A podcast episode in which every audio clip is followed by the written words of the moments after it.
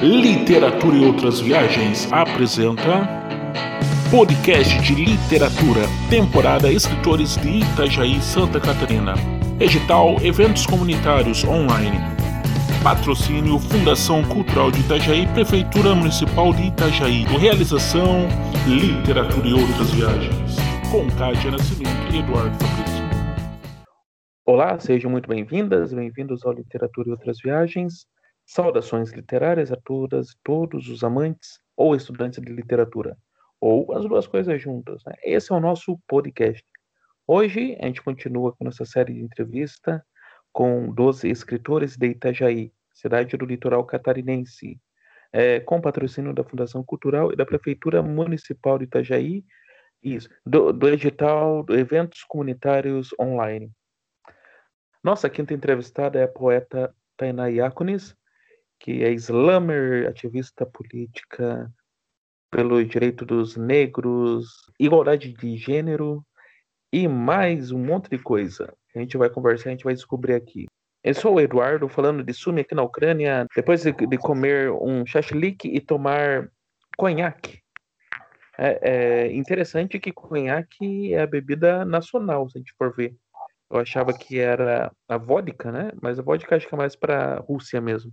E a gente vai falar com a nossa escritora, que mora lá na, no bairro Fazenda, em Itajaí, que gosta de tomar chimarrão até a bomba roncar. E aí, Kátia, como vão as coisas? Ai, cada dia tu diz uma coisa, né, Eduardo? Bomba roncar, Opa. não é a bomba que ronca, é a cuia que ronca, é, né? É, isso aí lá. aqui tá, aqui tá, tá frio. Aqui tá frio aí, não tá frio? Não, graças a Deus aqui tá, tá bem. Tá, a gente tá no quase começando o outono. Então a gente vê folhas amarelas é, e tá começando a ficar mais fresco. Não, aqui tá bem frio. Essa semana fez um frio é, no sul do Brasil bem rigoroso. Até neve Inclusive, disseram que ia ter. Isso, tem algumas regiões que caiu neve. Né? É, Não sei se tem... chegou a cair, mas uh, o anúncio era de que teria. Isso, eu, eu vi alguma coisa até. Minha, minha família mora em Curitiba, região ali. Em Curitiba teve, acho que, uma neve de minutos. Ali perto do Ceará. É mesmo? Né? É. eu ouvi uma notícia hoje. Aliás, eh, logo tu estarás no Brasil de volta, de volta para o Brasil? Pois é, se não cancelarem esse voo de novo, né? Já cancelaram dois voos aí. Espero que esse é, fique certinho. Mas enfim. Lá, metade do mês que vem, tô por aí. Daqui a um mês, né? Vai pro dia 20, dia 21 de setembro, voltando a Terra Brasilis. Beleza. Então tá, hoje a gente vai ter Slammers, não é? Uma Isso. Slammers. É uma, assim, tô certa? Uma Slammer, né? Uma Slammer, é, desculpa. Uma Slammer. É. Muito bem, nossa entrevistada de hoje, então, é Tainá. A gente vai descobrir como funciona é, esse tal do Slammer. Sabe que eu sou curiosa, né? Para saber. Eu, eu tive uma oficina sobre isso ano passado com o Rogério Coelho e fiquei assim encantada, encantada. Então eu quero mais pessoas falando a respeito disso. Quero que todo mundo conheça. Sim, eu fui dar uma pesquisada, fui, né, ver sobre a nossa convidada também. Olha, é um soco no estômago, né? É verdade. A maneira é. que se consegue passar a mensagem, eu acho bem direto, bem legal. Vale a pena ficar aí até o final. Muito bem, você que é. quer ajudar a gente, Ajude-nos, né, fazer o nosso podcast chegar em tudo que é lugar desse mundo, né? Vamos levar chimarrão e tainha para todos os cantos do planeta, Kátia. Vamos levar Itajaí. É claro que Itajaí não é só isso, né? Mas a gente brinca aqui. É... Ah, Itajaí nem é do, do chimarrão, né? Tu fala Exato. de chimarrão por minha causa, né? Sim, sim. Quem toma chimarrão aqui é gente que, que é gaúcho, que mora aqui, né? Bah, e outras pessoas que adaptam, se adaptam, né, ao chimarrão. Isso aí. Eu sinto então, tá, falta vamos lá com a Tainá, então. Estamos aqui com a nossa querida Tainá, que eu não sei, eu conheço a Tainá como Tainá. Não sei se a Tainá quer ser chamada de Tainá ou de Tai. Como que tu gosta, Tainá? Eu costumo usar o Tai, Taiácones. Taiacones. É muito Isso. legal, Taiacones. Mas pra mim tu é tão Tainá, tão lindo. Mas tá ótimo também. Eu amo meu nome, de qualquer jeito.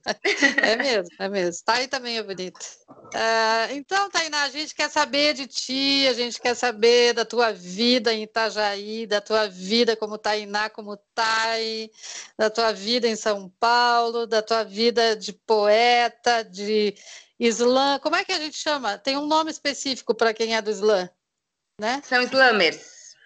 Islamers, isso mesmo, Islamers. a gente quer saber tudo a teu respeito. Pode deixar.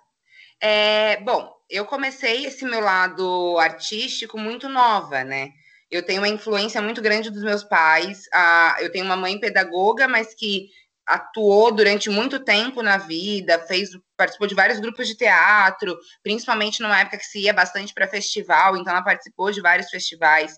É, o meu pai é músico e ator e também escreve bastante poema, então assim a minha influência em casa sempre foi muito grande, ao mesmo tempo em que os meus pais eles é, acabavam instigando bastante a gente a produzir conteúdo, né? A gente tem a, não só a referência, mas também essa provocação constante de, de música e de poema e de atuação. Eu tenho dois irmãos mais novos, eles são gêmeos, a gente tem três anos e quatro meses de diferença. E a nossa brincadeira favorita na infância era brincar de três porquinhos, mas porque pra gente era um teatro. Né? Então era Sim. muito comum pra gente, desde novo, as brincadeiras favoritas eram o teatro. E, e, interessante que daí minha família toda, né? Eu fui trabalhar oficialmente com recursos humanos, mas exceto a minha mãe, que é professora, toda a minha família, e, e eu, né, que fui precisada, a minha família toda voltada à arte, né? Ganhando realmente a vida por meio da arte. Meu irmão é bailarino, meu. É, um irmão é bailarino ator, o outro é ator e bailarino, né? Com as ordens de importância de cada arte na sua vida, mas também dão aula voltada, né? Em algumas escolas voltado à dança e ao teatro também. Então, é, caminhou-se muito e era uma, era uma realidade que eu brinco, por mais que eu tenha ido para o lado do, do RH enquanto profissão, né, a minha carreira profissional base, eu nunca saí, nunca consegui me, me desligar do lado artístico. Hoje eu até uso bastante essa diferença de nomes, porque no, no mundo profissional, no mundo do RH, eu sou a Taina Braga. E, e, todo mundo me conhece como Taina Braga. E daí, para conseguir desvencilhar Sim. um pouco desse e, e, criar essas duas personas mesmo, né? É, porque Isso. são bastante diferentes. Infelizmente, a gente ainda não consegue, no meio corporativo, expor tanta liberdade, né? Tanto de aparência quanto de expressão mesmo, né? E. Sim e acabo eu acabo separando essas duas pessoas. Então eu tenho a figura artística, que é a Tayakonis, que escreve, que canta, que declama e, e que gosta muito do teatro. Eu, eu, escrevo e eu até comentei com, com a Kátia quando eu comecei, quando eu fui mandar os textos, eu tenho uma dificuldade imensa de, de expor os meus textos. Eles são tão pessoais, muitas vezes eles são tão íntimos, eles mexem em feridas tão grandes. E, e eu tenho muito assim, até pela por essa questão do meu pai, por essa, essa experiência que eu tive, essa figura que eu tive de representatividade na minha vida, essa facilidade na declamação.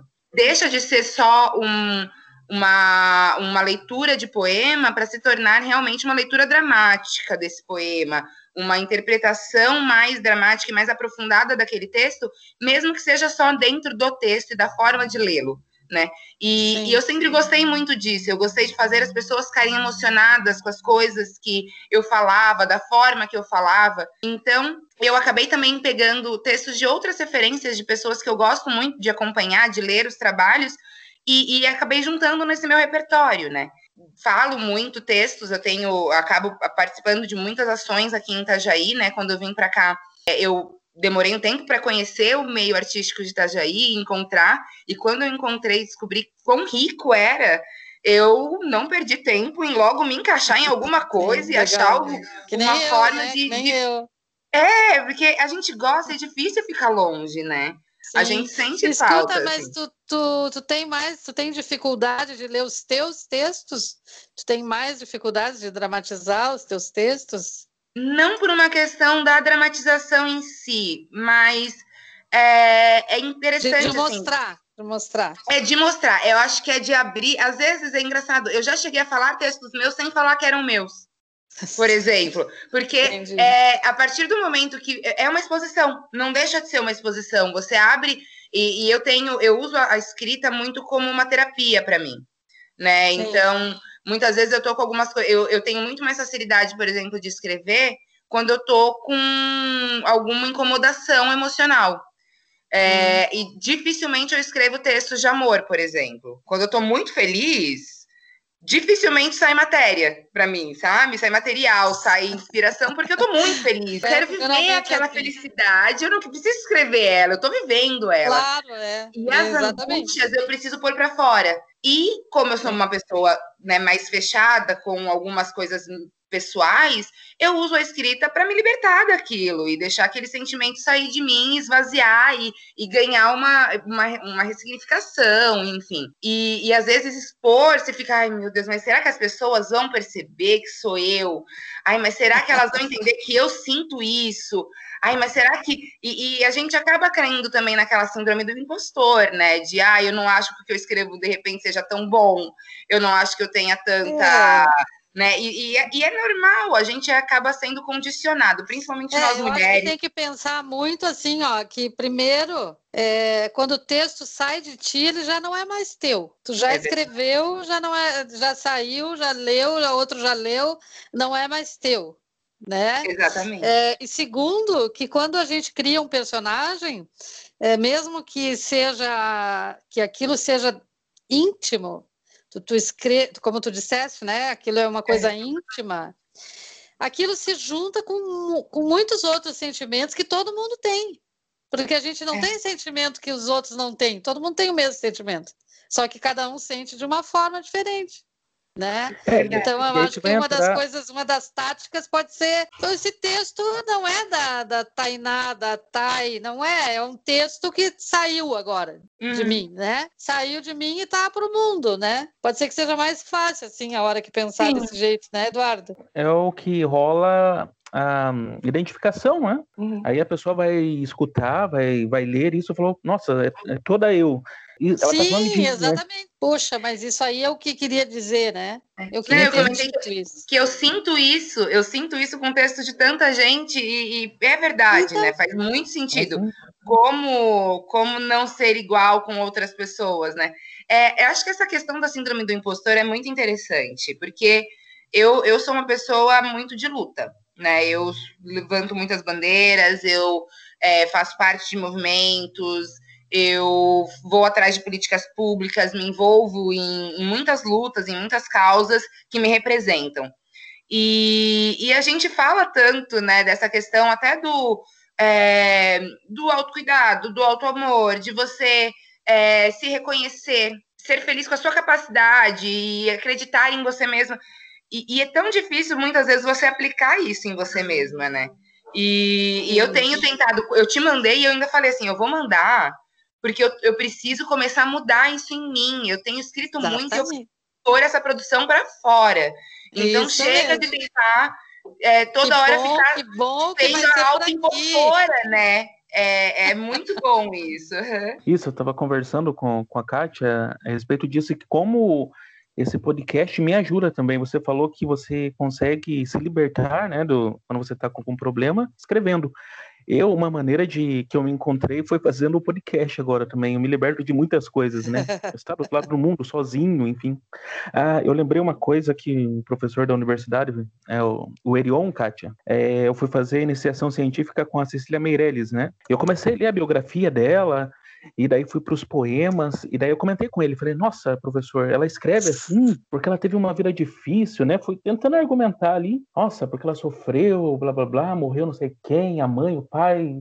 Daí ele falou, então, ela quer que você pense isso. Eu, opa, como assim? Né? Então, essa é a ideia da, da artista. Ela coloca aquilo para fora, talvez for verdade, talvez ela, né? Mas ela quer que você pense que ela é assim e daí você acaba acreditando nisso. Talvez sim, o impostor tá, também está nessa escrita, né? Você talvez queira colocar também que as pessoas, talvez seja um desejo que as pessoas conheçam você. Pensando aqui, né? Essa que é a graça da arte. Tudo que vem, eu acho que o artista ele é mais sensível. Ele tem essa, essa porosidade maior com, com o mundo em geral, assim, e isso é independente da arte que seja feita, independente da gente gostar ou não gostar da arte que está sendo uhum. feita, é, é, o artista ele é mais poroso de, de certa forma para aquilo que ele faz. E, e é engraçado, né? Como como para cada um vem de uma forma, como cada um reage de uma forma com, com essa demanda, com com a exposição. Eu, eu acho muito engraçado que eu demorei para falar, para me assumir enquanto artista, falar eu sou artista. E eu sou artista desde muito nova. Né? A minha mãe tem fita minha gravada com dois anos cantando o repertório inteiro do Elis Regina. né? e eu era afinada, eu tinha afinação, mais, mais afinação do que eu tenho agora com dois anos. Então, é assim, então eu sempre fui meio artista.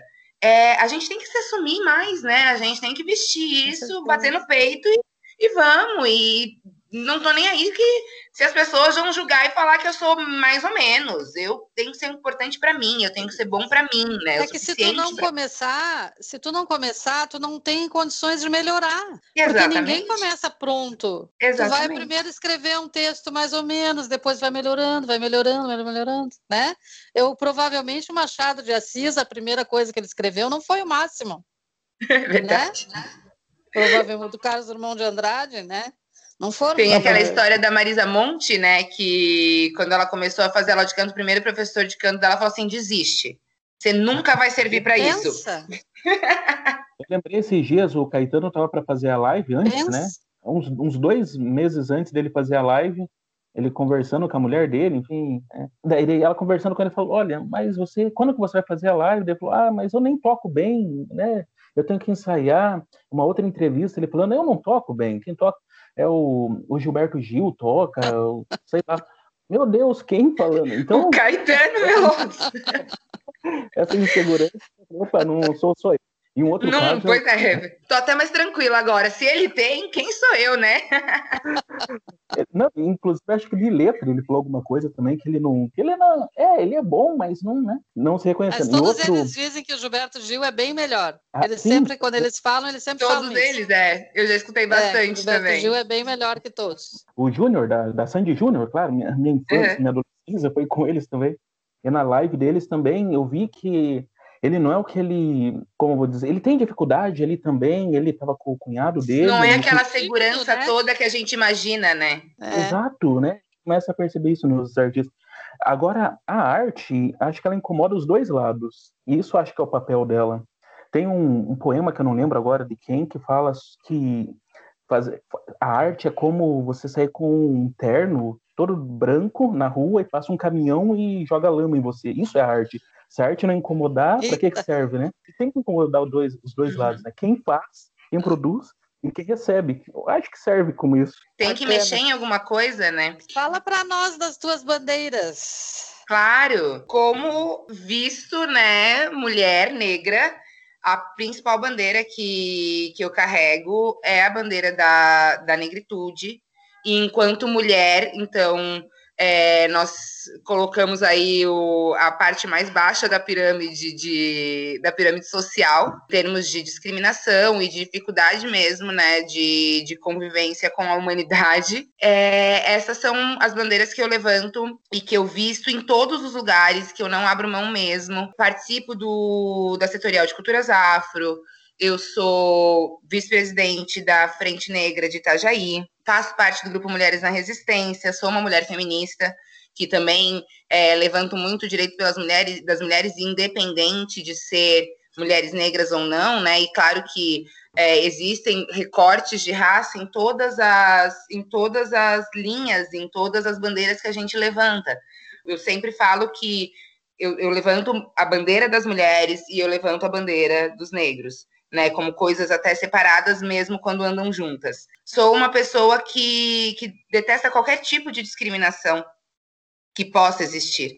Então, sempre estou apoiando também as outras causas, como LGBTs, como os deficientes, como a, os gordos, né, a gordofobia, porque existem, existem causas que hoje em dia são tão pouco discutidas que acabam por, por ficarem numa banalidade é, essas pessoas acabam sendo banalizadas muito mais, elas são banalizadas até dentro dos outros movimentos, né? Daí eu acho sempre muito importante quando a gente pensa em qualquer coisa que a gente faça, a gente olhar e, e ter empatia por outras pessoas e ver se outras pessoas estão se sentindo incluídas, se outras pessoas poderiam se sentir ofendidas, né? Eu, eu brinco que eu ofendo quando eu quero ofender. Sim. Então, existe um momento que eu vou querer ofender, porque eu acho que essa pessoa precisa ouvir essa ofensa. Mas eu não quero pecar por ofender ninguém por estar fazendo algo sem perceber, ou por estar reproduzindo algo, né, que eu fui condicionada a vida toda. Porque, né, nós,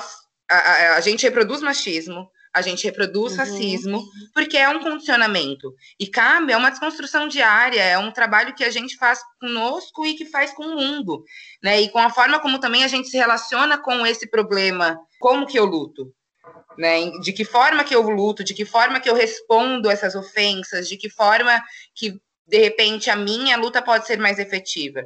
Então, por isso que eu, eu, eu entrei tanto. Eu trabalho muito com parte com a parte política sem ser partidária, né? Eu não não tenho partido nenhum, nunca tive a vontade de me filiar a partido nenhum, embora eu tenha tido convites, mas eu não consigo fugir da política, porque se eu quero direitos, é por meio das leis que eu vou conseguir, né, lutar por eles. E é claro que entendendo a estrutura, né, a questão estrutural, tanto do racismo quanto do machismo, é, a gente sabe que só a lei não, não é suficiente, mas sem a lei vai ser muito mais difícil. Sim. Então, eu, eu me envolvo nesse, nesse nicho, né?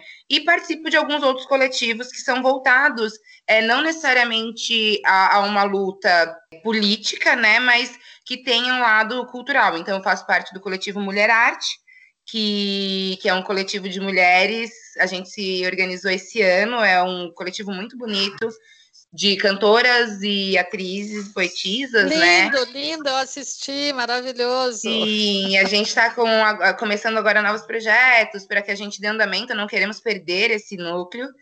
E participo, sou integrante também, organizadora do Sarau Liberte Seu Imaginário, que é uma ocupação de rua, justamente para que os artistas possam ter visibilidade, que aquelas e principalmente aqueles artistas que não têm espaço dentro dos, dos grandes centros, né? Que a gente pensa que não tem é, ou aqueles que não se identificam enquanto artistas, que são escritores de banheiro que nem eu, por exemplo, e aqueles que são já têm um trabalho é, mais formado, enfim, mas que não tem espaço para tocar nas grandes casas, para entrar nas grandes mídias. Então, a gente tem esse movimento cultural, que é um movimento feito na raça no suor, mas com muita felicidade, com muito amor. É, é um movimento que já está com dois anos. Sim. E é para estimular realmente a escrita, para estimular a, a música para estimular a dança, o teatro. Qualquer um pode participar, né, Tainá? Qualquer um pode participar. Ele é um movimento aberto, ele é na rua, na praça, né, uhum. na frente do museu.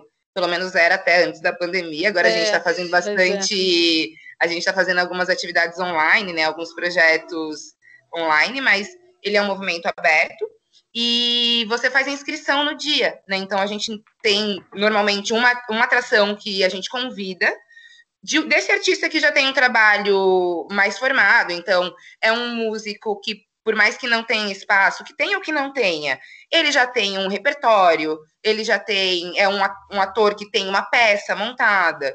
Uhum. Então a gente convida uma atração que dura aí entre 30 e 40 minutos. E depois o palco aberto, um evento de mais ou menos três horas, né? tem tido um retorno lindo, porque o movimento só cresceu com os anos. A última edição que a gente fez antes de vir a pandemia registrou mais de 120 pessoas, Olha, das que a gente conseguiu pegar a assinatura circulando na praça. E, e, assim, tivemos uma festa, conseguimos arrecadar dinheiro para a festa, porque também é, não, não, não cobramos as pessoas que vão expor. Durante um período a gente até cobrou das pessoas que faziam exposições das fe da feira que a gente promove junto, né?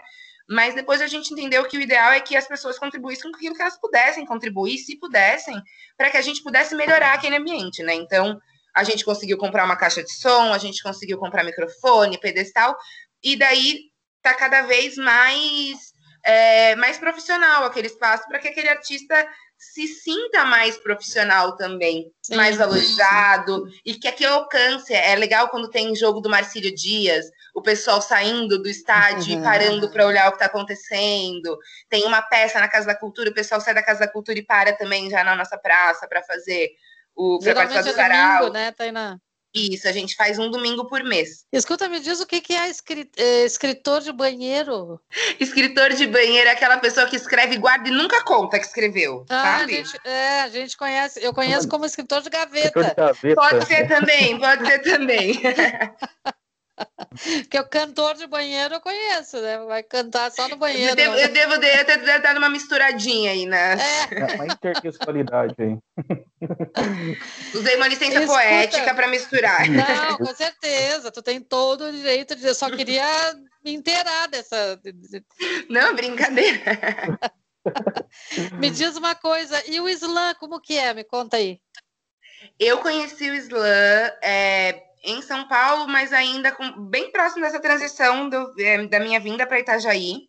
Então eu não cheguei a acompanhar muito o movimento lá de São Paulo, participar tanto das rodas de São Paulo. Mas o slam ele vem combinando duas coisas que eu sempre amei, que é a luta e a poesia, Sim. né? Então ela, ele vem numa, ele, ele é muito comum em batalhas de poesia. Eles são textos de resistência, né? Uma poesia falada, que ela é feita para isso, ela não segue necessariamente uma regra é, ortográfica, ela não tem essa, essa métrica, ela não tem essa preocupação, né, com essas regras da escrita dos, dos poemas, enfim, mas justamente para deixar essa liberdade, ela acabou, e justamente por isso ela acabou englobando muito a periferia e as pessoas que, que vinham com gritos muito travados na garganta. É, a maioria dos textos de, de eles levantam muitas bandeiras, eles trabalham com muitas questões, né? Eu, eu costumo falar muito textos de mulheres negras na, no meu repertório, né? E eles sempre vão envolver ou fala sobre o amor, é, só que as dificuldades desse amor por conta da raça, por conta de ser mulher, por conta do machismo. Eles vão falar dos problemas da fome, da periferia, da, da questões com é, dificuldade com o Estado, com a polícia. Então, ele vem nessa. Ele junta muito essa, essa coisa da, da poesia, que é bonito, que é arte, que é com uma, com uma fala provocativa, com uma fala que, que vem para justamente vem como um grito de luta mesmo. Dentro dessas batalhas, né, acaba-se normalmente é, são júris que estão na a própria plateia jurada é, desses movimentos e daí são ganhou o mundo, né? Então cada estado acaba tendo a sua batalha, tem tem alguns núcleos. Então aqui a gente tem núcleo em Joinville, tem núcleo em Floripa, aqui em Itajaí chegou-se a montar algumas coisas, não, não ganhou é, aquele corpo tão forte o slam, mas tem aqui em Itajaí batalhas de hip hop, né, de freestyle muito, muito boas, tem, tem grupos muito bons de batalha de freestyle aqui, e, e daí eles vão fazendo esses campeonatos e, e e daqui daí campeonato nacional, vai-se para o campeonato mundial, assim, é um movimento que tem ganho um espaço muito grande e levado a poesia para outras, é, a poesia brasileira, por exemplo, né? o slam brasileiro vai para outros países. Sim, Mel Duarte, sim. que é uma das meninas que tem, é, que, que levanta esse movimento, que carrega esse movimento é, como bandeira, né? Ela comenta, tem uma fala que é muito bonita quando ela vai para a África é, participar de uma, de uma roda de conversas que ia ter e que as pessoas lá todas conheciam trabalhos dela. Daí, quando teve o Mundial, que participou do Mundial e que também outras pessoas de outros países conheciam, a gente teve brasileiros que chegaram muito perto de ganhar o Mundial. Então, assim, é muito legal ver. É, é, nós fizemos o ano passado aqui, fizemos uma oficina na no SESC, em maio do ano passado, que se chama Palavra, é, Palavração, e com o Rogério Coelho. Eu não é... consegui participar e fiquei péssima, ah, péssima, que eu tinha compromisso. Eu, eu, te, eu, olha, vou confessar minha ignorância, foi a primeira vez que eu ouvi falar em slam, eu acho que ele trouxe para mim assim uma coisa bem bacana, porque até me arrisquei depois a fazer algumas coisas, legal. mas bem legal. Até acabei de receber um livro dele aqui, ó, Ócios no Ofício, é, organizado ah. pela Karine Oliveira. Eu acho que eu te mandei, né? Você me mandou, você me mandou. Eu fiquei é, morrendo de vontade de, de ler. É lá de Minas Gerais. E eles lá, eles têm é, luta. Como é que chama? Luta. Batalha. Batalha, batalha, não é luta. É batalha. E, e é, tem o Coletivós, ele, ele faz parte do Coletivós, que é um coletivo dessas batalhas. É conhecido, assim, é, sim. Pois é, bem é, bacana. Você comentou sobre o hip hop. É nos, nos moldes de uma rinha de MCs? É nos moldes. É parecido, é parecido. A diferença é que, na verdade, assim, no, no, no, na batalha de MC, Normalmente você tem a réplica, tréplica, né? Você tem essa, essa ida e volta. No slam, não. Normalmente no slam, e é muito freestyle também na batalha de MC. O slam, não. Os textos você já tem preparados, né? Ah. E daí você. O que, a, o que a plateia vai julgar é qual texto eles acharam melhor. Então eu vou e faço o meu texto. O só, outro só vai e faz o texto dele. E só explicando a questão do freestyle, é o improviso, né? Que, é, que é Isso, freestyle é o improviso. A pessoa te vai, vai te dar um tema e você vai pensando em tudo aquilo na hora. Eu tenho uma admiração, assim, profunda por essas pessoas que têm a, a cabeça tão rápida a pronto de conseguir encaixar o que querem falar com a Sim. rítmica, com Sim. a rima, com, sabe, com tudo, tudo, o contexto Nossa. e ainda. Como repentista, né? Exatamente. Isso, isso, me lembrou quando, na minha adolescência, eu no centro de Curitiba ainda. E eu, alguns repentistas ali, né, fazendo apresentação ali, vendendo alguns produtos, enfim. Mas, pô, aquilo me encantou de uma maneira, e meu tio nordestino, que, que já faleceu, enfim, e a gente ficava brincando, e eu brincando com ele, e pensando nessas influências que a gente acaba tendo, né, e que a gente vê Sim. algo organizado e outras coisas, outras linguagens, é, é legal Exatamente. isso, interessante. É, outras linguagens, são outras viagens, né, Eduardo? Sim, Outras, é, as outras viagens. São outras e, viagens. Mas assim, você comentou, né, que você nunca, nunca tinha ouvido falar, mas provavelmente você já tinha me ouvido falar. Eu, eu ganhei o último livro da, da Mel, que foi lançado, que é uma coletânea, inclusive não tem poemas dela, né? Não tem textos dela, só de outras artistas que, é, que querem nos calar. Poemas para serem lidos em voz alta. Lê, ela que lê aí para nós, lê aí para nós. Ah, claro, deixa eu pegar aqui uma. Peraí. Essa aqui é da Rayane Leão. Se eu não me engano, a Rayane Leão, ela ganhou ano passado ou retrasado o Nacional ela tem tido bastante destaque dentro do, dentro do Islã Nacional. O nome da poesia é Não Serei Anônima. Não serei anônima. Falarei meu nome repetidas vezes. Contarei sobre todas que vieram antes de mim, uma por uma. Não adianta tapar os ouvidos, porque cicatriz aberta não ecoa só por fora, mas por dentro. Verão minha existência escorrendo em todos os becos, em todos os muros, em todas as margens, em todos os centros. Se toda história importa e se só podemos mudar aquilo que nomeamos, então seremos obras, com título, início, meio e sem fim. Audre Lorde já dizia: se erga, diga eu sou, e ninguém poderá te apagar. Teu silêncio não vai te proteger. Então, grite.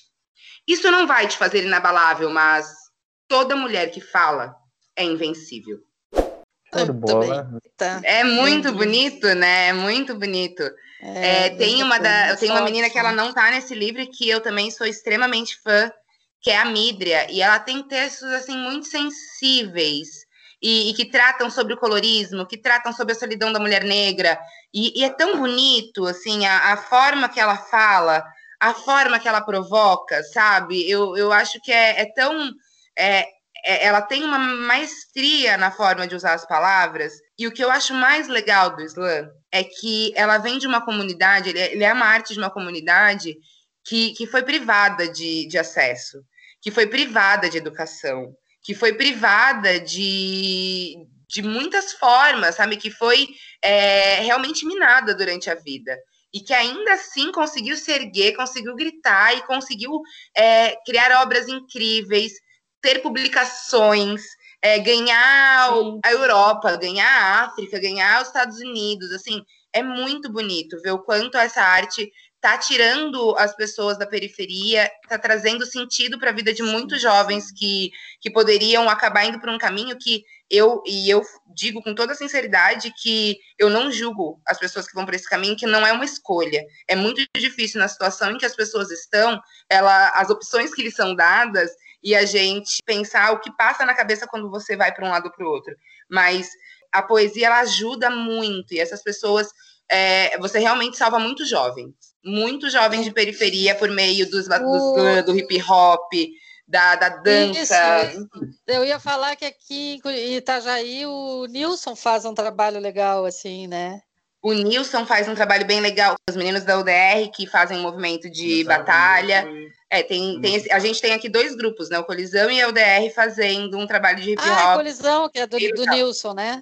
Isso, do Nilson a Colisão Hip Hop e tem os meninos então, UDR. No ano passado, na, na, naquela oficina, foi aconteceu uma coisa muito bacana que no final nós éramos né escritores principiantes é, fazendo os nossos textos com a maior formalidade com não sei o quê com não sei, sabe de repente o Nilson levou o grupo dele para fazer uma, uma batalha lá sabe que Mas legal. Tu tem que ver o respeito com que aqueles guris nos trataram.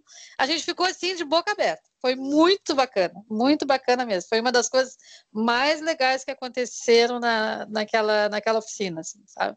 E eles é, também, eles, eles ficaram encantados assim com as coisas que a gente lia para eles, sabe? Foi bem É bacana, muito legal essa troca e essa admiração que tem, né? Porque é, e, e, essa coisa do impostor, eles também têm muita dificuldade de, de entender Sim. que eles também são escritores. Sim, e, eles muito bom. respeitados, assim, né? Foi, foi bom, foi bem bom. Foi uma sacada bem legal do Rogério e o Nilson, assim. Bem legal, bem eu, legal. Eu fiquei ah, encantada. Tem uma menina que, que mora aqui em Itajaí, que eu sou extremamente fã, que é a Adri Araújo, que ela ganha inúmeras batalhas aqui no, no estadual, no nacional. E assim, ela tem uma agilidade no pensamento, uma preocupação muito grande com as coisas que fala. Então, assim, é muito bonito de ver aquela menina batalhando. É muito bonito mesmo. Sim. E, escuta, Tainá, é, diz um teu aí, um texto seu. Claro. Deixa eu pegar aqui, peraí. Eu vou, eu vou ler para vocês um que eu que eu escrevi nesses tempos de, de pandemia, que eu, eu não lembro nem que dia que foi, mas eu lembro que foi desde o isolamento, dos dias que não terminam nunca. Não sabemos quando começaram e nem quando terminarão. Chama respirar. Paro e respiro. Mas não alcanço o ar, ele insiste em faltar. Então começo a sufocar. Sufoco pela luta que fui obrigada a lutar. Sufoco pelos dias em que achei que não deveria me encaixar. Sufoco por cada irmão que vejo o Estado matar. Sufoco por cada dia em que tive que me justificar. Justificar meu cabelo, justificar minha pele, justificar meu sexo, minha sexualidade, justificar minha capacidade, minha idoneidade, justificar para quem nunca esteve no meu lugar, mas que na primeira oportunidade vai me condenar. E sufoco, ao lembrar que o agressor segue confortavelmente a respirar. De tirar o fôlego, né? É um soco no estômago. Muito obrigada. Eu fico sem palavras. Muito lindo. É que Ainda mais eu que conheço essa peça rara aí. Isso me lembra muito época de colégio, né? É, o meu beiço, né, meu beicinho, meu nariz, né, toda essa questão da, da negritude, é, isso me, me, remeteu, né, você me falando, lembrei de muitas coisas, ah, beiço, vai fazer feijoada com o seu beiço, seu cabelo, cabelo ruim, cresceu ouvindo, né, cabelo bombril, e isso sufoca, né, tem uma hora que a gente sufoca. sente sem ar. Exatamente. É muito interessante, né, quando a gente fala é, sobre o colorismo no Brasil, né, e, e eu sou uma negra clara que, com certeza, a minha pele não é tão retinta e com certeza eu sofro muito menos racismo do que uma mulher preta, uma negra de pele mais retinta. E quantas vezes, mas assim, por um outro lado, quantas vezes eu já não ouvi com a maquiagem certa, com o cabelo alisado, você se passa por brancas. O quão ruim não é, é essa relação que o colorismo trouxe para o Brasil, né? Dentro do que o racismo é, acabou esse, esse racismo velado que a gente tem aqui no Brasil, que faz com que muitas pessoas acreditem que o racismo aqui não existe, é, ele, ele criou-se por trás uma base tão enraizada dentro das pessoas que elas têm a capacidade de olhar para você e pensar, nossa, mas se você se maquiar direitinho, alisar o cabelo, você vai parecer branca. E por que, que eu quero parecer branca? Quem que, é, quem que diz que Exatamente. quer ser branca? Né, o que, que eu ganho parecendo branca? Não entendi. Para fazer é. um personagem?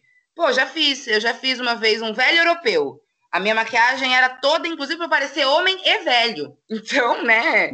Maquiando bem, todo mundo fica com a cara que quer, mas eu não quero, é, não tenho necessidade.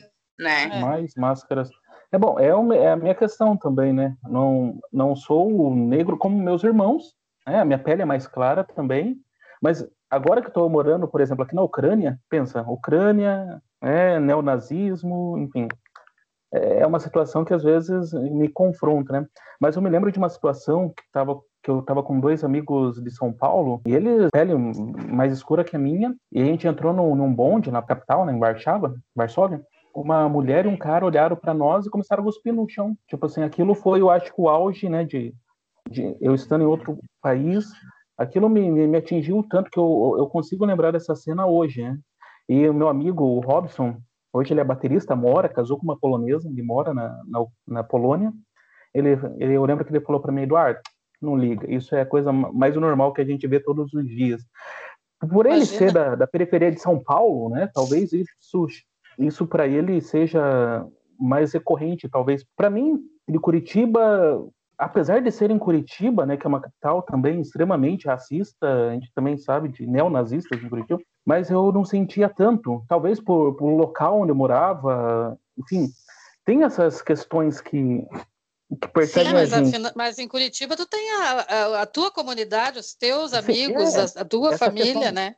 Isso, da onde eu tô, né? Vai muito do lugar também. Quem não tem as condições, de repente a família né, tem mais dificuldades. Né? É claro que eu cresci, meu pai pedreiro, lá de joelho a vida inteira fazendo piso, minha mãe limpando, como diz o MC dela, limpando o banheiro dos boy, né, esse exclusão. É, mas de alguma maneira ainda eu não sofro tanto como os meus primos, meu, meus irmãos. Eu não, né, às vezes converso com, meu, com, meus irmãos que são mais negros, né, o que, que eles não passaram, né, o que, que minha mãe não passou no serviço também, né? Algumas coisas que às vezes eu não sinto, não como eles, mas eu tenho aquilo que eu passo também, né? A gente ouvia, é, por que... exemplo, o que eu falei, né? Da escola. É, não, o que eu falo muito é que a nossa negritude nunca pode ser minimizada. Porque é isso que é isso que eles querem. A redenção de Khan, que a gente fala, né? Aquela coisa da miscigenação, a, a beleza da miscigenação que foi colocada aqui no Brasil, quanto eles idolatravam isso. Na verdade, a expectativa era que até 2018 não tivessem mais pretos. Já era para ser uma população toda branca. É por isso a miscigenação. Sempre falo assim: eu não posso minimizar minha negritude por essa questão do colorismo. É importante, fundamental que eu saiba que eu tenho um impacto menor ou, e, e diferente do que uma pessoa de pele mais retinta. Até para eu não. É, porque eu acho até um desrespeito com ela eu querer, é, em alguns momentos, comparar a, algum, alguns tratamentos. Mas eu também tenho outras questões que, que não acabam não indo é, também para essa pessoa, né? É, você comentou sobre essa questão de, de cuspir no chão. Quando eu, eu, sou de São Paulo, né? Mudei para cá faz três anos. Lá em São Paulo, você acha a sua bolha com muita facilidade. Embora eu, eu perto de muitos, né? Muitos outros negros, eu tive muitas vantagens na vida. Então, eu, eu estudei no colégio particular a vida toda. A minha mãe, minha família sempre teve condições financeiras estáveis é, um casamento, um lar também, um casamento estável. Então, eu nunca tive problemas de é, pessoas brigando e se batendo dentro de casa. Eu nunca tive é, um problema de ter, passar fome, ou, não, ou deixar de ter algo que eu precisasse. Talvez eu não tenha tido tudo que eu quisesse ter. Mas sim, eu nunca sim. tive necessidade alguma. Nunca me faltou nada. Enfim, eu tinha, por conta né, disso, eu, eu acabei vivendo em dois mundos muito diferentes. É, dentro do meu colégio, eu era a única negra em 300 alunos da turma, né? Se a gente parar para pensar. E eu tive muita dificuldade de me reconhecer enquanto negra nesse período, é, com outras referências, porque quando a minha mãe é branca, meu pai é negro, meu pai é baiano, e só ele veio para São Paulo. Então, a minha família, por parte de pai que é negra, não morava em São Paulo. Isso, a referência que eu tinha mais forte era meu pai e a minha madrinha. A minha madrinha, ela é uma negra de traços finos, ela é mais retinta do que eu, mas ela é uma negra de traços finos e cabelo liso. Porque tem uma mistura que não vem só dos negros africanos, mas também de outras regiões, é, como, de índios também, enfim, que, que acabam tendo outros traços. E então, para mim era difícil às vezes algumas adaptações quando eu entrava no colégio, porque dentro de casa, para as pessoas do colégio, eu era ruim, considerada negra. Mas quando eu ia para o universo, que daí depois também eu fui é, tendo mais amigos, mais acesso com as pessoas negras, muitos me consideravam branca. E depois Sim. de um tempo, eu fui entender que não só por uma questão do tom de pele, mas principalmente por uma questão socioeconômica. Ah, com né? Porque eu tinha a pele mais clara, sim, eu passei durante muito tempo da minha vida alisando o cabelo, tentando me encaixar em algo que eu nunca ia conseguir me encaixar, porque eu tive uma dificuldade de me entender, de me aceitar, como eu cuido do meu cabelo, como eu cuido da minha pele, como eu cuido do meu corpo, os meus traços, como eu aceito e vejo a beleza dos meus traços, que hoje eu amo, e que, imagina, não consigo passar nem maquiagem que afina o nariz, que eu acho que ficou horroroso, e eu gosto do meu nariz grande mesmo. E assim, eu demorei para me encaixar nisso. E daí em São Paulo, eu, por mais que eu tivesse a minha bolha, eu, eu sempre vivia essa. Eu era a branca para os amigos pretos e a preta para os amigos brancos. Mas eu, eu, esses amigos negros, esse núcleo negro que eu achei, foi o que fez eu me identificar, foi o que fez eu ingressar numa luta, foi o que, o que me trouxe muita referência da negritude que eu tenho hoje. E sem eles saberem o quão importantes eles são na militância, muitos deles, né? Porque alguns sequer militantes são, mas eles não têm noção da representatividade que eles, que eles carregam quando eles assumem o Black Power, quando eles colocam é, uma roupa que, que represente mais aquele núcleo de periferia ou de hip hop, ou que, que tem um estereótipo que é associado ou não à cultura negra, né? Tanto aqui como a norte-americana. E, e, isso é representativo para a gente. Pra, é, é, legal quando você se olha e você se reconhece em alguém. Hoje é muito bonito, a gente anda na rua, você vê uma outra pessoa negra, é, é muito comum essas pessoas, sem se conhecerem, sorrirem umas para as outras, se olharem, se cumprimentarem, que é uma identificação. Quando eu cheguei em Itajaí, para mim foi um choque muito grande, porque eu consegui fugir um pouco do daquele racismo que te incomoda o dia inteiro. Sim, Porque eu achei a minha bolha, fiquei lá confortável na minha bolha, em pessoas que me respeitavam, na minha comunidade que também lutava comigo, e que eu enfrentava com certeza o racismo todos os dias, mas eu tinha os meus refúgios. Quando eu cheguei em Itajaí, eu demorei para encontrar o refúgio. E daí teve uma situação logo no, no, no primeiro mês que eu estava aqui, eu e o Sérgio, a gente foi morar num apartamento que tinha acabado de entregar o prédio. E daí, a gente, foi o primeiro apartamento que a gente morou aqui, então a gente pegou apartamento novinho, tava todo mundo mudando por prédio, então estavam ainda começando alguns apartamentos, não tava todo. É, não, o prédio não estava todo ocupado, enfim. Um dia eu voltando do trabalho, e então eu, aí na corporativa, trabalhadinha no taier, saltinho, parei em frente ao elevador. É, e na época eles tinham acabado de colocar a plaquinha do elevador, acabaram, tinham acabado de rotular o elevador. Serviço social. Só que os dois elevadores, é, não dava nem para dar a justificativa do espelho. Fala, não, eu quero ir em um por causa do espelho ou em outro porque não tem espelho, enfim. Não, os dois estavam com a capa, porque estava todo mundo fazendo mudança. Eles só tinham colocado a plaquinha em cima e, e, dado o nome do elevador. Tinha um casal esperando quando eu cheguei no prédio, esperando o elevador descer. Eram 14 andares, estava descendo. Chegou mais rápido que estava do meu lado, que por acaso era de serviço. Saiu um rapaz, eu segurei a porta e educadamente, né, como a minha mãe me ensinou, sou uma pessoa muito educada, eu perguntei se as pessoas que estavam aguardando primeiro queriam entrar. Falei, oi, vocês vão subir? Porque eles não fizeram nada, não se mexeram. Eles olharam para mim e falaram assim: não, não, o nosso não é esse. Eu demorei para entender. Eu desci do elevador ainda com aquela, com aquela sensação horrível, horrível. E, e pensando, não é possível. Mas será que foi isso mesmo? Não, eles devem estar esperando as coisas, eles devem estar descendo e, e, e subindo será coisa. Será que foi isso mesmo? Agora é eu que te pergunto. Foi, Kátia. O elevador deles estava, deles estava vazio e eles estavam só esperando o elevador social para não subir no de serviço com uma mulher negra. Que bosta, né? É, outra palavra. E é, tem, é, é horrível. Já aconteceu com, com uma amiga muito próxima minha aqui em Itajaí, estava voltando da casa de um amigo na Brava. Ela tem um amigo que mora num apartamento daqueles prédios de luxo da Brava e ela foi fechar, inclusive, um negócio, que ela é publicitária e, enfim, foi fechar um negócio com ele para a empresa dele, é, que ele tem um consultório. Na volta, ela estava, claro que ele não estava descendo no elevador com ela, ela voltando do apartamento, entrou um vizinho junto com ela no elevador, ficou olhando e começou a fazer uma série de perguntas. Faz tempo que você trabalha com fulano? Ainda onde você conhece fulano? Nossa, nunca te vi aqui no prédio. Mas né, foi fazendo várias perguntas e, e a situação foi ficando com, né, chata, constrangedora. E outras pessoas foram entrando e daí ele, ele foi cada vez sendo mais específico na pergunta que ele queria fazer, né?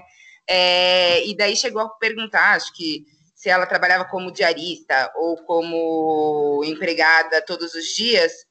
E daí ela riu, olhou para ele e falou: Não, eu sou amiga dos, do fulano e mas é normal, é, é mas eu entendo você olhar para uma mulher negra dentro de um elevador de prédio de luxo da Brava e achar que ela não poderia ser mais do que uma empregada do condomínio.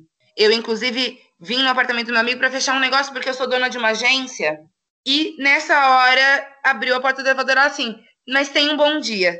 E saiu andando. E esse cara não ficou engasgado de não conseguir falar e de pedir desculpa. E, e as pessoas todas no elevador que, que prestigiaram esse momento horrível, olhando para a cara dele e pensando, cara, olha o que você fez. É. Né? Para chegar nesse ponto de prepotência, de como é. que as é. pessoas chegam nesse nível, né? De se acharem melhor do que as outras. Preconceito, preconceito no sentido etimológico da palavra. Sim, eu, sim. eu lembro, Descarado, isso me lembra, na verdade, né? É, eu, isso me lembra, Descarado. fui uma vez para São Paulo, alguns amigos também. É, esses meus amigos, enfim, mais a gente chama polaco, né? É, e daí o pessoal que nos recepcionou lá, a mulher falou nossa, você é de Curitiba também? Mas você não é branco? Deu, nossa, legal. Né? Coisas assim. E uma coisa que eu carrego, né, volta e meia, quando eu entro numa loja, só pensando né, nesse conjunto, é. Eu sempre percebo que eu sempre estou mostrando as minhas mãos. Sempre estou com as mãos à vista. Sempre! Cara, é muito Sempre com as né? mãos à mostra. Eu não consigo sair de uma loja sem levar o comprovante do, das coisas que eu paguei. Sim. Esse negócio de vai querer, vai querer a nota? Vou, vou querer a nota, porque se alguém me parar lá na porta, eu tenho a nota de tudo que eu paguei que está aqui dentro. Isso é um, é um sentimento que só quem passa, né? Não tem como. E talvez a arte ajude a expressar um pouco, né? Eduardo está tendo oportunidade de falar sobre isso, né, Eduardo? Porque eu te conheço há tantos anos, nunca ouvi tu falar nunca... essas coisas. Isso é a arte salvando a gente, como diria o Nietzsche, né? é. e, né? e além de salvar, é, ela também faz a gente repensar, né? Quantos textos não me fizeram pensar em coisas. Essa questão mesmo, que, que você comentou do sempre deixar as mãos à mostra, é, sempre pegar de pegar a notinha. Eu nunca pensei o porquê eu fazia isso. Eu não, eu, eu demorei um tempo para parar e pensar, por que, que você faz isso? Por que, que você se comporta? Eu fui entender que só eu me comportava assim quando uma amiga branca me questionou por quê. Eu falei, mas você não faz isso? Você não tem essa preocupação? Né? E você nunca. E daí, assim, você ganhar um, um coleguinha toda loja que você entra, porque a partir do momento que você entrou na loja, o segurança ah. ou o vendedor dessa loja virou seu melhor amigo e ele acompanha a sua compra. Né, é uma preocupação, né, com, com, com a sua, com seu bem-estar, provavelmente. Né, né, e daí o Sérgio comentando aqui, né? Eu sou uma mulher que ainda, querendo ou não, dentro de alguns casos, as pessoas olham para mim pela forma como eu me visto, ou não sei o quê, e em alguns momentos eu ainda consigo me livrar desse, desse, desse companhia. Mas o Sérgio, um homem negro, grande, que daí entra também, que você deve passar pela mesma coisa, Eduardo, que é um homem negro e que não sei o quê. Poxa, tem, assim, cada lado, e é muito triste, assim, cada um de nós negros acaba enfrentando o, o racismo de formas muito particulares, e, e, a gente enfrenta o racismo até entre nós, assim, é muito triste. Eu falo muito sobre a solidão da mulher negra e, e como é comum você é, passar por momentos em que o homem negro ele se acende economicamente e, e ele acaba não querendo mais se relacionar com uma mulher negra Ou o que já aconteceu comigo, é, ele não anda com você de mão dada no shopping. Você é a mulher que vai estar com ele na cama, mas não vai estar com ele no shopping andando de mão dada, enquanto é, não é a pessoa que ele apresenta para a família, não é a pessoa que ele quer apresentar para a sociedade. Isso é muito triste, né? Porque eu vejo muitas mulheres sendo abandonadas, sendo é, a mulher negra é muito provedora do lar dela, muitas vezes porque ela é a única que sobrou no lar dela para cuidar de tudo aquilo. Ela é o alicerce que sobrou para cuidar daquela estrutura, porque ela foi abandonada e na tentativa do amor ela se relacionou com dois, três, quatro, engravidou de cada um deles e ela tem agora quatro filhos sem nenhum pai para cuidar, sem nenhum homem para ajudar ela em momento algum, sem nenhum pai pagando pensão. Então, assim, é, a gente acaba enfrentando até dentro de nós mesmos esse, esse problema sem perceber. Porque é, muitas vezes não, eu, não, eu não consigo também condenar 100%. Eu, eu, eu falo que é sempre uma orientação que eu dou, porque muitas vezes a pessoa não percebeu, muitas vezes o homem negro também nunca parou para pensar. Poxa, é verdade, não, é, não foi uma coisa de eu me atraio mais por ela ou por aquela. Eu me fechei. Eu não quis mostrar. Essa sociedade também me impôs isso. Né? Porque sim. muitas vezes você tem toda a identificação, porque eu, eu sou uma pessoa que, que sim, imagina, eu, meu pai é negro e minha mãe é branca, e eu sou extremamente a favor do amor e eu não duvido do amor deles, em nenhum momento. Mas é, eu falo sobre o quão enraizado isso tá, a ponto de muitas vezes o homem não perceber que ele faz isso, que ele tá deixando de lado, que ele tá abandonando, que ele também não tá, ele, ele tá se bloqueando de, de criar as ligações e laços com aquela mulher simplesmente pela cor dela também. Porque ele é tão oprimido e ele percebe que ele, de repente, tá sendo menos oprimido quando ele tá com a mulher branca do lado. E assim, eu não realmente não condeno e não julgo completamente, mas eu sempre faço esse trabalho de repense. Veja se realmente é uma questão de identificação única com aquela pessoa, se você na sua vida toda também se negou a se relacionar com essas pessoas, você nunca se permitiu a se relacionar com aquela mulher negra, pelo simples fato daquela mulher ser negra. Né? O índice de abandono das mulheres negras é muito maior. E é muito triste, é muito triste, né? O quanto muitas mulheres já se submetem, e isso de todas as raças, se submetem a muitas coisas em busca de um amor que elas acreditam ser real e que muitas vezes é só uma possessão ou um status daquele homem machista. E, e dentro da comunidade negra você vê essa mulher sem perspectiva e sem pensar que um dia vai conseguir, que, sem achar que ela merece o amor. Olha, estamos boquiabertos aqui, né, Eduardo? Baseado. muito bom, muito boa essa explanação. É bom a gente falar sobre isso, né? A gente não costuma falar. Eu passei mais ou menos por essas coisas, é, ao contrário, né? Porque eu fui casada com um homem negro, a minha filha é, é eu tive uma filha com ele, né?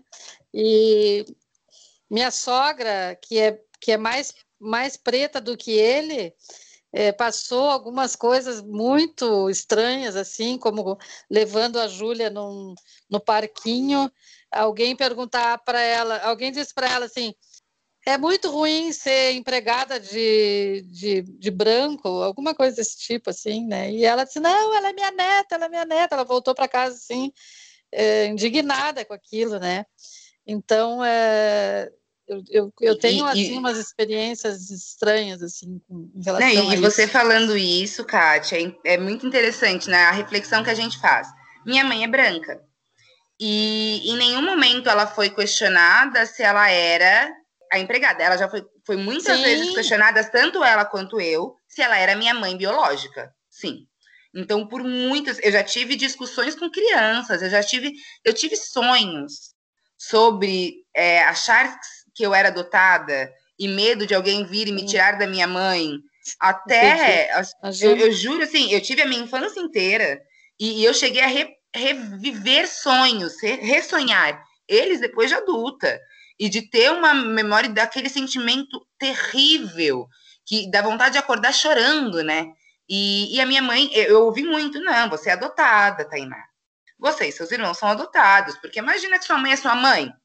Minha mãe, ela é filha de italiano, então minha mãe, é, ela é branca, branca, transparente, daquelas que, se, que tinha vergonha de tirar a roupa na praia quando estava muito sol, porque ela se achava tão branca que refletia a luz do sol.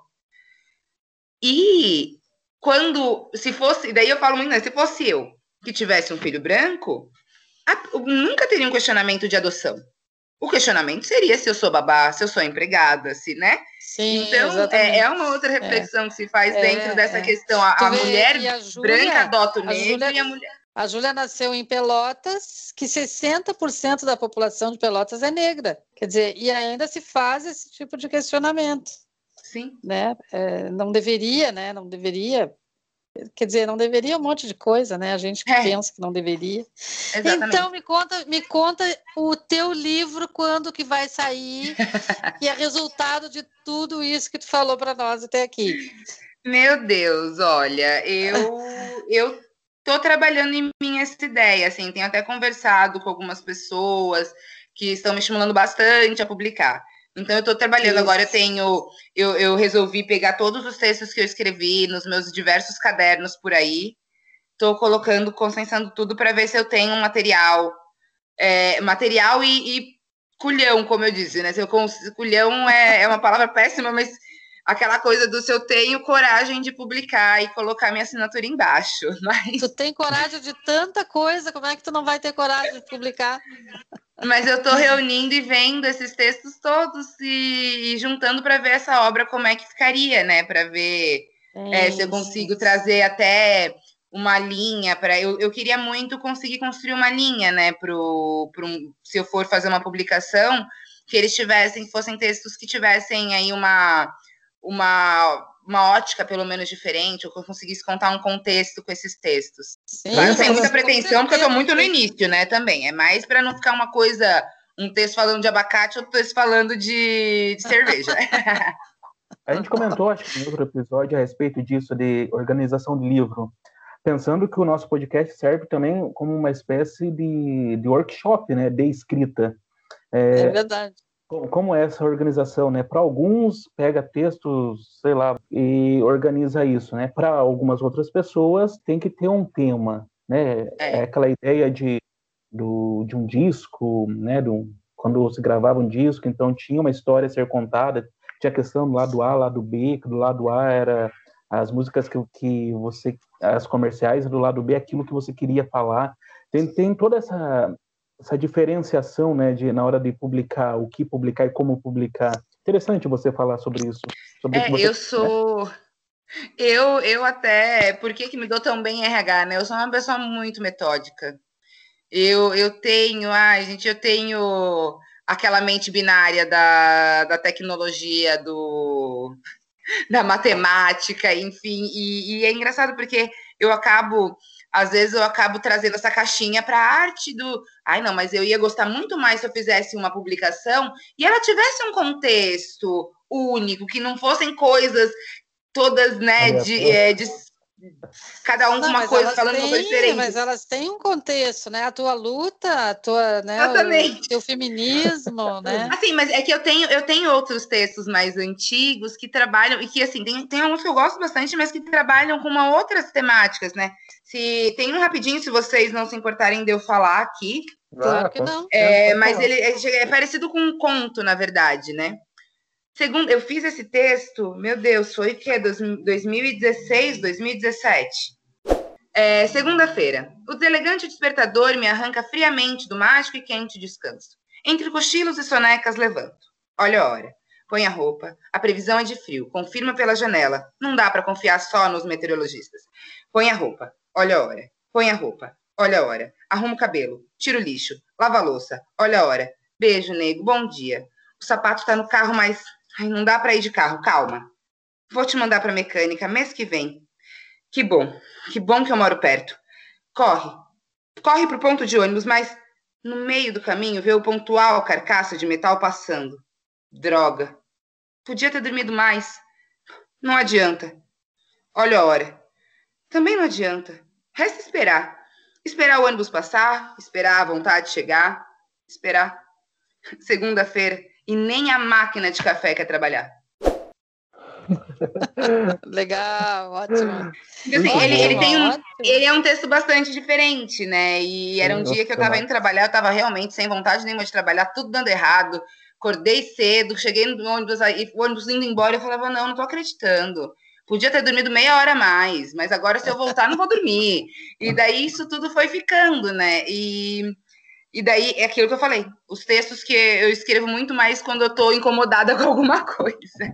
É, mas daí eu, eu tô agora eu tô então reunindo, né? Tô reunindo meus textos, vendo. Eu tô, eu tenho produzido muito agora também na quarentena, isso tem sido muito feliz para mim. Então, algumas Legal. coisas que eu começo eu vou terminando depois. E então eu acho que eu consigo em breve juntar pelo menos uma coletânea suficiente para fazer uma publicação.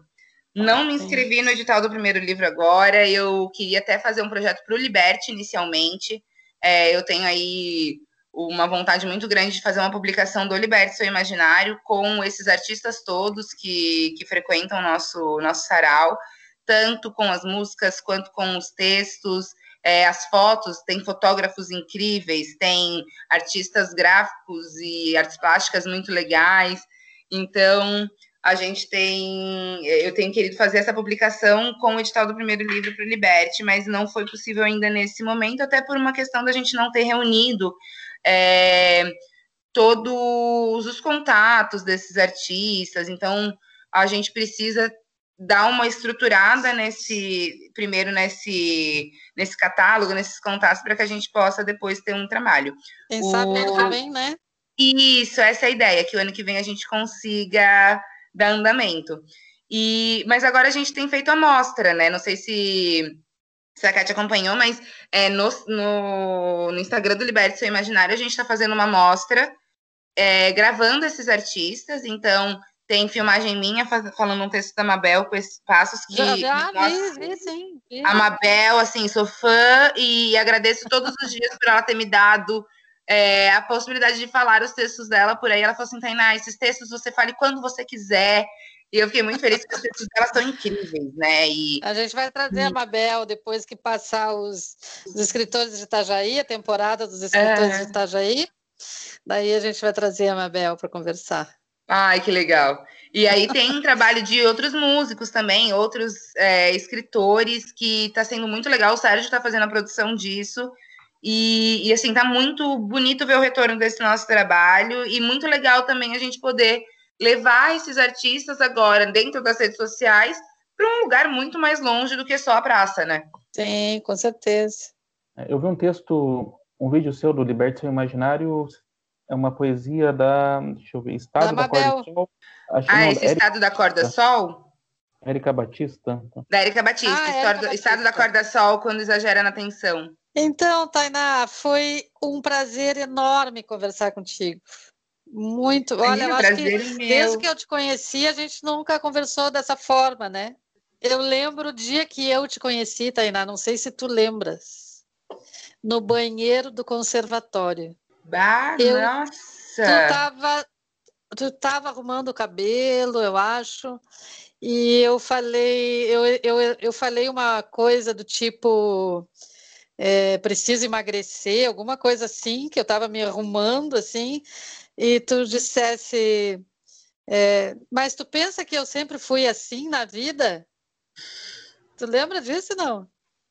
Eu não lembrava, eu não lembrava desse dia, mas eu lembro, eu lembro dessa situação. Eu não lembrava antes, assim, né? Que era você exatamente, mas eu lembro dessa situação. Eu sempre fui magrinha assim na minha vida. Não, e aí me deu eu... uma aula. Eu digo, meu Deus. Eu era, eu era bem gordinha. E, e daí eu até comentei, eu, eu lembro que nesse dia deve ter falado para você que uma das coisas que mais me incomodam hoje é quando as pessoas vão me elogiar e falam assim, ah, mas você é tão linda, magra. Eu falo, ai, gente, eu só sou linda, obrigada, mas eu, eu não acho que magra tem que ser associado, também, né? né ah, inclusive, se perguntar para algumas pessoas, elas vão dizer que eu era mais linda quando eu era gorda. E eu me achava linda. Ah, sim, sim, imagina. Ah, mas foi um prazer, foi um prazer muito grande, viu? Estou bem feliz de ter conversado contigo, né, Eduardo? Isso, é, eu agradeço também, obrigado né, por, por essa troca que a gente tem, que dá para aliviar um pouco da tensão. Ficou até de madrugada aí, eu te ouvindo. é, agora são duas horas da manhã aqui na Ucrânia. Barbaridade. É, dia 19 do 8, estou no futuro já, hein? Olha que interessante, é 19 aí. Já é dia, dia 19. Gente, para mim foi um prazerzaço. Eu fiquei muito contente com esse convite, muito lisonjeada mesmo. É, eu ainda estou entrando, né, né, me mostrando mais como escritora, então tem sido bem legal poder fazer essas trocas e elas só me estimulam a produzir mais. Então, muito, muito obrigada por esse momento de legal. vocês. Passo as legal. palavras da Kátia para mim, que a Kátia sempre fala para mim, Eduardo, tu és um artista eu posso dizer o mesmo para ti. Tu és um artista. Muito obrigada, Eduardo. é um artista, sim. É, como a gente te encontra nas redes sociais? Ah, tá, você pode me encontrar como Taiaconis, é tudo junto. T-A-Y-A-C-O-N-I-S. Okay. Tudo junto. Taiaconis, uma coisa só. Eu uso mais o, o Instagram mesmo. Uhum. Tem também o Instagram do Liberte Seu Imaginário, arroba Liberte Seu Imaginário eu tenho até o Facebook, tá aí na Iacones Braga, se vocês quiserem me procurar, mas eu sou bem honesta, faz anos que eu não, não frequento aquela rede social. E tem também no YouTube o canal do Liberte Seu Imaginário, que sou, quem organiza sou eu, Sérgio e o Luca.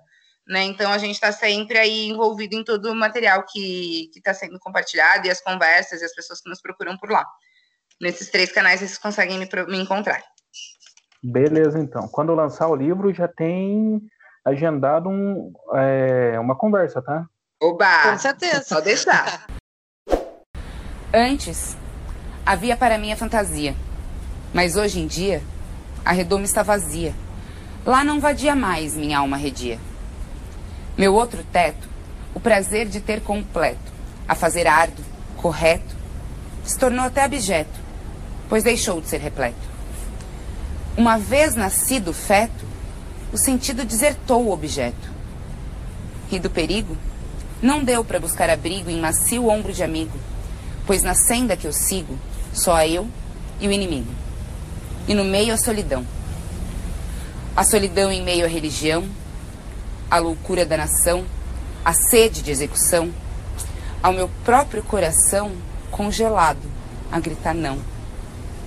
Sem saber o que o aguarda, sem saber se o amado tarda, sem saber se o amado vem, sem saber se amado há, sem saber se é necessário, sem saber em que horário, e de tanta insciência, se não enlouquecerá. Muito bem, galera. A gente agradece mais uma vez aí a todos que chegaram até o final desse episódio e relembramos que você pode nos seguir nas redes sociais, né? no Facebook Literatura e Outras Viagens e no Instagram podcast.leov e também nos nossos nas nossas redes sociais aí pessoais. Kátia, como que a gente te encontra? Kátia Nascimento no Facebook, Kátia RS Nascimento no Instagram. Beleza. E para me achar aí é Eduardo Fabrício P no Facebook e no Insta eu, Edu Fabrício. Ouça, compartilhe, baixe, envie para os seus amigos né, que se interessam por literatura, aquela pessoa que você sabe que gosta de escrever e quem sabe pensa em publicar um livro. É né? você mesmo que está ouvindo pensa em publicar, quem sabe, né? A gente está dando uma força aqui, com certeza daqui está servindo como uma oficina de escrita criativa, não é, Kátia? Quanta coisa legal a gente já viu, né? A gente Muita... já viu poeta, a slammer agora. Como diz? Poeta, uh, contista. Contista, claro. Olha só. Aí Olha, a semana a gente vai conversar com o poeta Nilson Weber, que é natural de Itajaí. O Nilson Olha. tem muitos livros publicados. É um poeta de mão cheia, um cara muito legal, é, que a gente vai entrevistar semana que vem. Beleza, então, próxima semana. Nilson Weber. Nilson Weber. Beleza, então, estamos no Anchor, Google Podcast, Spotify e mais algumas outras plataformas aí de podcast. É, procure a gente aí na sua plataforma preferida e Tchau, Kátia. Até semana que vem, sábado às 20. Tchau, Eduardo. Tchau, Eduardo. Um abraço. Abraço. Você ouviu Literatura e Outras Viagens. Temporada Escritores de Itajaí. Patrocínio Fundação Cultural Prefeitura Municipal de Itajaí. Realização Literatura e Outras Viagens com Kátia Nascimento e Eduardo Fabrício.